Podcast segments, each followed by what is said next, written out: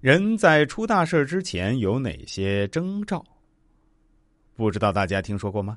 一个人在出事儿前会或多或少的有一些征兆，特别是对于那些财运连连的人，上一秒钟还在高高兴兴的数着钱，下一秒钟也许就会一命呜呼了。其实，在事情发生之前也是有征兆的，但是你们自己不注意罢了。接下来咱们就讲一讲有哪些征兆：一、印堂发黑。两眉中间部位在面相学中被称为印堂，也是人命宫之所在，对人的运势起着很重要的作用。正常健康的印堂应该是肉黄色，如果有好运的时候会有明黄之色或者泛着红光，而假如人要有灾或者倒霉时，印堂的颜色便会发暗、发青，甚至发黑。颜色越黑，灾祸越重。第二，动植物突然死亡。运势兴旺时，家中的花鸟鱼虫往往生机勃勃；而如果家里养的鱼或者宠物突然死了，或者是植物突然枯萎了等等，要特别注意是不是要霉运当头了。除了钱财要特别小心管好之外，还要注意人身安全，轻易不要外出或者乱吃东西等等。第三，贴身物品突然断裂。古时候认为镜子、梳子、筷子、玉佩这些人贴身使用的物件都是有灵性。如果这些物件突然发生断裂或者破损，就有不好的预示。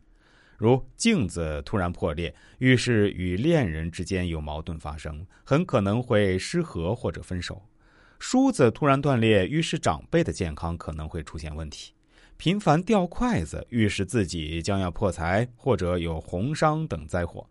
玉佩突然断裂，预示在外远行的家人可能会发生意外。第五，撞死动物，动物是有灵性的。假如不小心开车撞死猫狗等动物，容易被动物的怨气缠身，人容易走霉运。最好准备金纸、莲花等到附近庙宇焚化加以化解。第四，鼻子受伤，在面相中，鼻子被称为财帛宫。